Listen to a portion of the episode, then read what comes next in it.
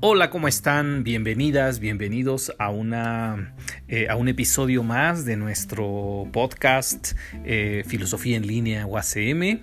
Eh, les saludamos con todo el gusto de encontrarnos nuevamente aquí en este programa. Como ustedes saben, eh, pues em, eh, en esta mm, situación que enfrenta, digamos, todo el mundo, esta emergencia de salud que ha venido también a mostrar pues una crisis realmente en el entorno educativo, una eh, eh, esta pandemia nos obliga una y otra vez a reflexionar en torno a la educación, a replantearnos preguntas, eh, ha movido también los cimientos de lo que pensábamos que era la educación y las preguntas de la filosofía de la educación el día de hoy son más que urgentes. Así que tenemos para ustedes pues una invitada de lujo, francamente, una invitada, una filósofa, una joven filósofa que se ha desarrollado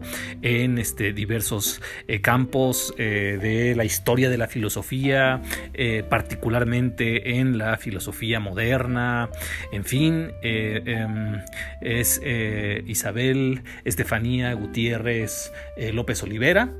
Y em, eh, bueno, es una, decía, una invitada de lujo. Así que eh, para reflexionar en torno a estos temas está con nosotros Isabel. Bienvenida Isabel, bienvenida a este programa. Em, gracias por aceptar nuestra invitación. Muchas gracias, eh, profesor Leonel Toledo, por la invitación al programa. Em, pues el día de hoy les, les quiero compartir algunas reflexiones críticas sobre el valor de la filosofía de la educación. En especial el tema que, quisiera poner hoy eh, a discusión se, se llama Filosofía de la Educación, un cultivo de la autoconciencia. Em, quisiera comentar brevemente que, esta plática, esta reflexión que tendremos el día de hoy está motivada también por otras eh, discusiones que se han llevado a cabo en el curso de la profesora Mariana Balzaretti que se llama Problemas de Filosofía de la Historia y de las Ciencias Sociales. Excelente, muchísimas gracias. Eh, pues bienvenidos, bienvenidas todas. Eh, eh, espero que tengan un excelente programa. Ya verán que sí, que sí es el caso.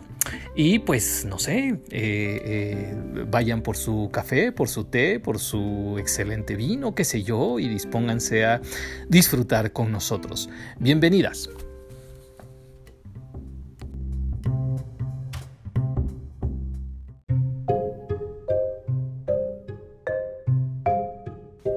Muy bien, pues iniciemos entonces eh, con la pregunta más básica, aparentemente la más eh, simple, la más, eh, sí, elemental, digamos.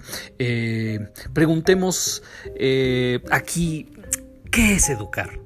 ¿Qué es, en qué consiste educar?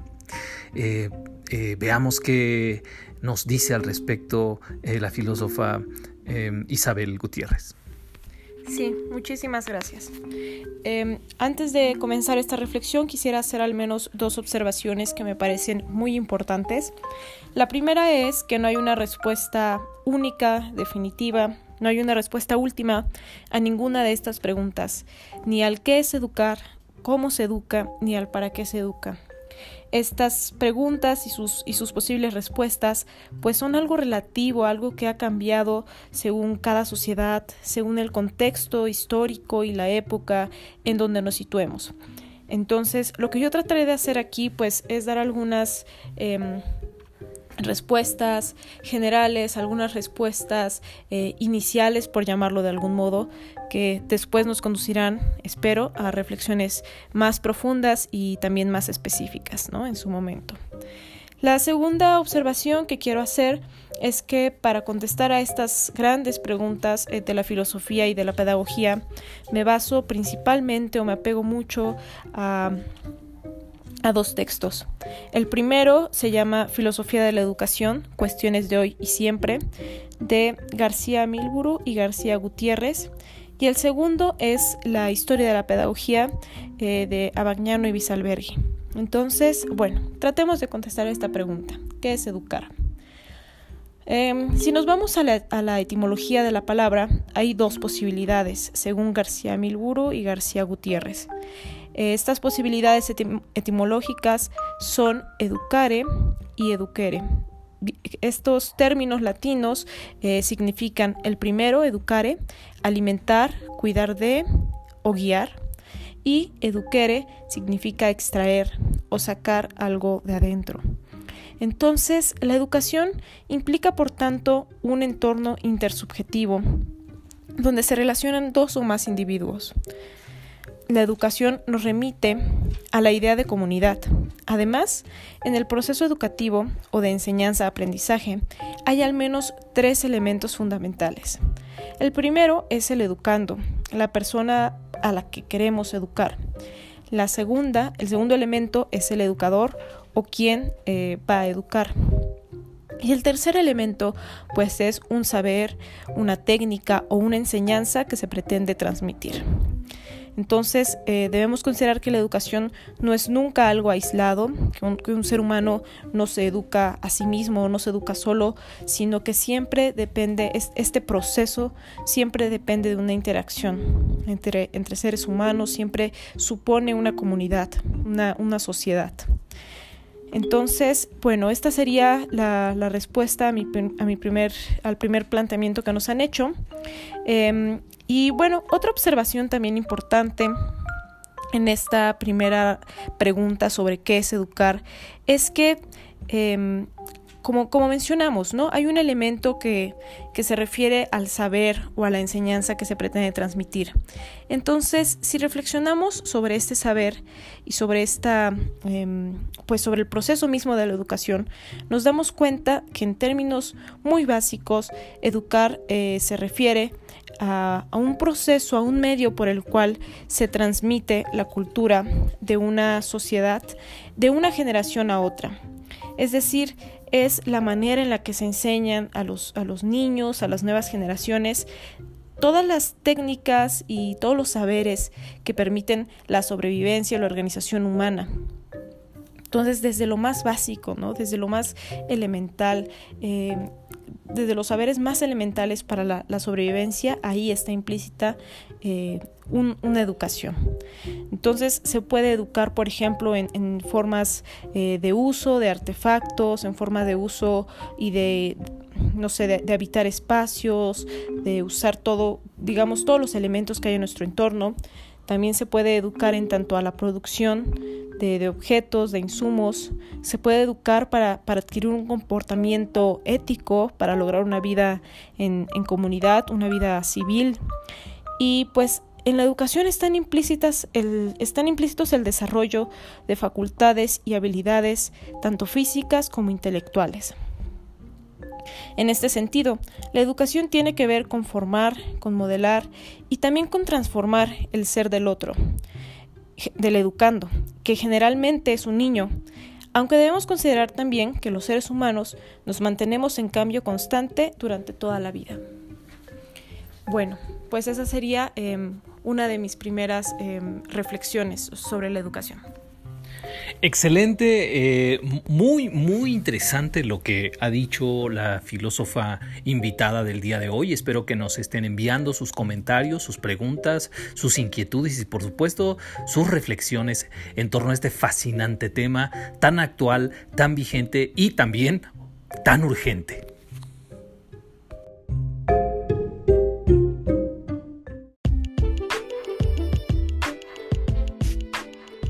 Pues con estos elementos eh, que eh, la filósofa Isabel Gutiérrez nos ha dado eh, y nos está, digamos, planteando en este episodio, obviamente lo que la, pregunta que hay que hacer es, bueno, tenemos ya una caracterización general de, de qué es educar, pero ¿cómo hacerlo?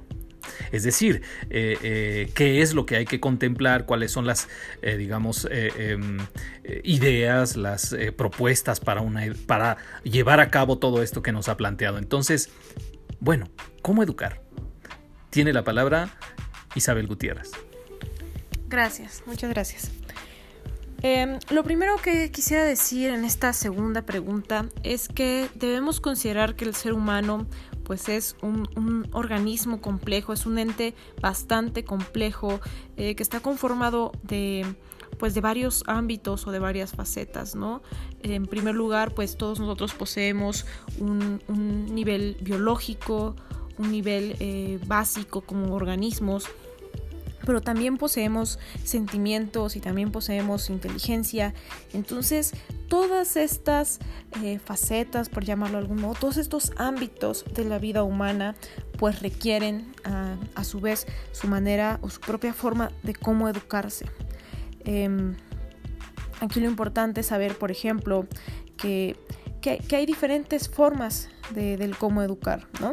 Los seres humanos desde una etapa básica desde nuestra temprana niñez estamos aprendiendo constantemente, estamos educando nuestra vista para reconocer objetos, reconocer colores, nuestro oído para reconocer eh, las palabras, los sonidos, la voz de, de las personas que nos rodean. El tacto, por ejemplo, también es una habilidad que se educa, es decir, en general educamos nuestra sensibilidad y nuestros distintos órganos que nos permiten la percepción, pero también educamos de algún modo nuestras emociones y nuestros sentimientos, aprendemos em, cuáles son los, los sentimientos o las maneras de comportarse y de reaccionar para las diferentes ocasiones que, que acaecen en la vida y por supuesto también desarrollamos nuestro intelecto, nuestra inteligencia.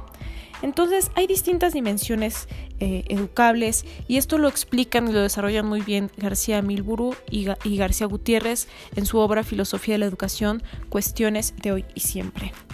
Eh, sin embargo, yo lo que quisiera comentar de manera más amplia es que hay al menos dos vías o dos formas, dos perspectivas del cómo educar.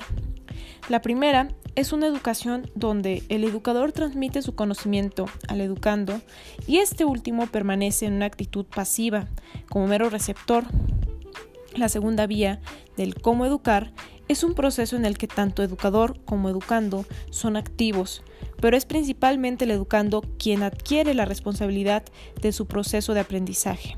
El educador, entonces, es visto como un guía o un colaborador, mientras que el educando es quien debe em, pues tomar esta, esta, iniciativa, quien debe tomar la, responsabilidad de su formación y tener la disposición, las habilidades y las virtudes para extraer de sí ¿no?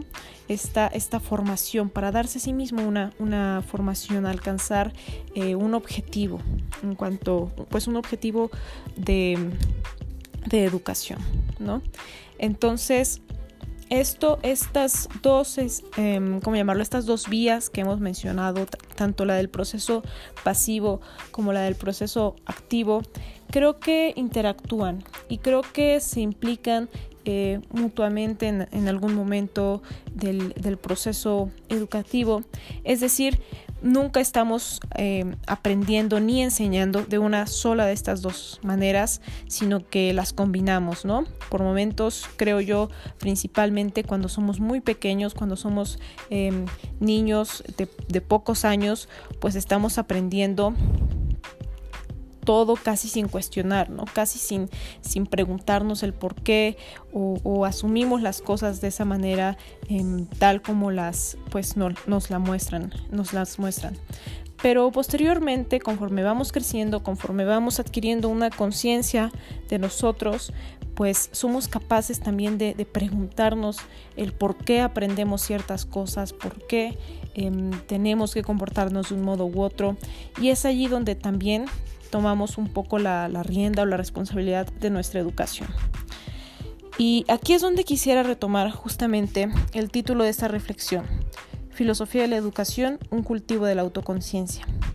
Porque es a través de la educación y del intercambio con los otros como podemos llegar a ser realmente conscientes de nosotros mismos, de nuestro yo, y donde ese yo se forma con una serie de características únicas que nos brindan identidad personal esas mismas características nos hacen eh, capaces de funcionar como una célula del tejido social, como miembros de, pues, de una comunidad y también como, como individuos que tenemos eh, derechos y obligaciones.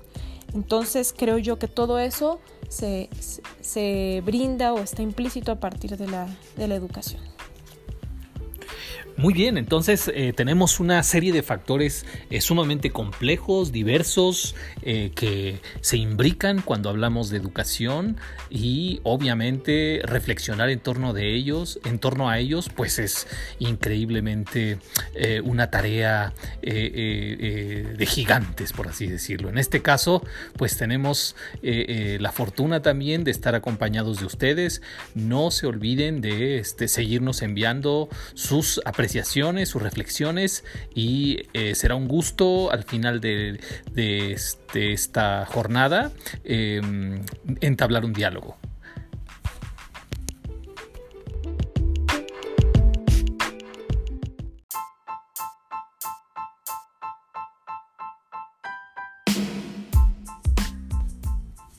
Muy bien, pues hemos em, dedicado estos minutos eh, a la reflexión en torno a las grandes preguntas de la filosofía de la educación, eh, qué es educar, eh, cómo educar y obviamente creo que todos, todas ustedes están haciendo la pregunta pero todo esto, ¿para qué? ¿Cuáles son las finalidades de la educación? Eh, eh, ¿Para qué tenemos eh, que reflexionar acerca de este fenómeno que es, digamos, la educación? Y contestando, respondiendo, reflexionando en torno a esto, tenemos a la filósofa Isabel Gutiérrez, a quien le damos la palabra. Gracias nuevamente por, su atención, por permanecer aquí con nosotros en este episodio. Y bueno, pues pasemos a esta, a esta nueva pregunta. ¿Para qué educar? Nuevamente nos encontramos ante un terreno movedizo, diría yo, donde puede haber varias posibilidades, varias respuestas y creo que históricamente esto es lo que ha sucedido. Por ejemplo, si pensamos en, los griegos, en los espartanos en específico, nos damos cuenta de que eran una sociedad guerrera y que el ideal del, ser humano, del hombre en especial, era convertirse en un, guerrero, en un espartano, en un em, hombre capaz de defender y de luchar por su, por su ciudad, de dar la vida por su ciudad. Em, también en, Grecia se, gestó el concepto de polis y el, concepto del ciudadano. Entonces, ese podría ser otro, otro ideal, otro objetivo de la educación. Em, otra, otro ejemplo que me viene a la mente es Kant, el filósofo em, Kant, quien en su pedagogía eh, nos dijo que la la finalidad de la educación debía ser convertirnos en seres éticos, en seres autónomos, tanto intelectualmente em, y, en nuestras, digamos, concepciones epistémicas, en nuestro saber, como en nuestro actuar, en nuestra moral. Entonces, todas estas concepciones, todas estas finalidades de la educación tienen en común eh, pues que se basan en un ideal del ser humano, en una em, pues sí, en un modelo que puede ser perfectible, en un modelo que cambia, como ya lo vimos, dependiendo de la época. Y también volviendo un poco a los antiguos, creo yo que en este eh, ideal del para qué educar estaba involucrada o estaba muy em, cercana a la idea de la felicidad, ¿no? Que la felicidad era uno de los objetivos de la vida, eh, principalmente estoy pensando en la ética de Aristóteles, ¿no? Que es una ética eudaimonista. Pero también a partir de nuestros eh, tiempos más recientes, diría yo, em, hay una cierta corriente existencialista, por ejemplo, que nos dice que no hay tal ideal o que no hay una forma única del, ser humano perfecto, de cuál sería el mejor ser humano, sino que nos plantea más bien la idea de la libertad y nos dice que todos nosotros eh, nacemos libres y somos libres de elegir nuestro destino, de elegir cómo construir nuestra vida. Y la filosofía de la educación, de algún modo, creo que nos vuelve conscientes de esa, de esa libertad. Nos pone, ¿no? En esa reflexión, en esa em, pues postura tal vez hasta cierto punto incómoda de que debemos asumirnos em, como responsables de nosotros mismos. Y en este sentido también me ha gustado bastante una, una reflexión que plantean eh, García Milburu y García Gutiérrez en su libro sobre filosofía de la educación, cuestiones de hoy y siempre. Así que me permitiré brevemente leer una, una cita. Entonces, em, cito, para cuando alguien puede empezar a decidir qué y cómo quiere ser, lleva ya viviendo varios años y posee una imagen del mundo determinada, fruto de su socialización inicial. La persona se encuentra situada en las coordenadas peculiares de la síntesis pasiva. Por eso la educación recibida, en particular durante los primeros años, juega un papel decisivo en la historia personal de cada ser humano. Y un poco más adelante, em, pues los autores continúan diciendo, Solo cuando está asentado este fundamento se puede ejercer el poder de decisión real sobre la propia vida. Entonces interviene la acción humana libre como el cuarto factor del proceso de, de individuación. El ser humano elige entonces un proyecto para su vida y se orienta a su consecución empleando los medios que considera más adecuados. Y aunque cada uno se fija su propia meta en la vida, todos tenemos el mismo deseo último, ser felices. Fin de la cita. Em, todo esto lo plantean los autores del libro ya mencionado en la página 42. Entonces, retomando un poquito lo anterior, vemos aquí que se, que se, sintetizan de algún modo o, se cruzan varias ideas que hemos mencionado. La primera, em, la primera idea que está aquí presente es cuando hablamos del, del cómo educar, mencionamos que hay al menos dos formas, ¿no? Una forma pasiva, una forma en la que se da una mera transmisión del conocimiento y otra forma activa en la que el educando pues asume, asume la educación como algo propio, como algo que le concierne y que él eh, decide, ¿no? En donde él tiene cierto protagonismo. Esto lo vemos aquí cuando hablamos de que el niño en, su temprana edad pues asume, asume unos, un grupo de elementos provenientes de su cultura y de su vida social, pero llega un momento en la adultez en donde se convierte em, en un ser consciente de sí mismo, en un ser libre y capaz de, de, plantarse a sí mismo un proyecto de vida. Y con eso quisiera yo ir, cerrando un poco esta, esta reflexión.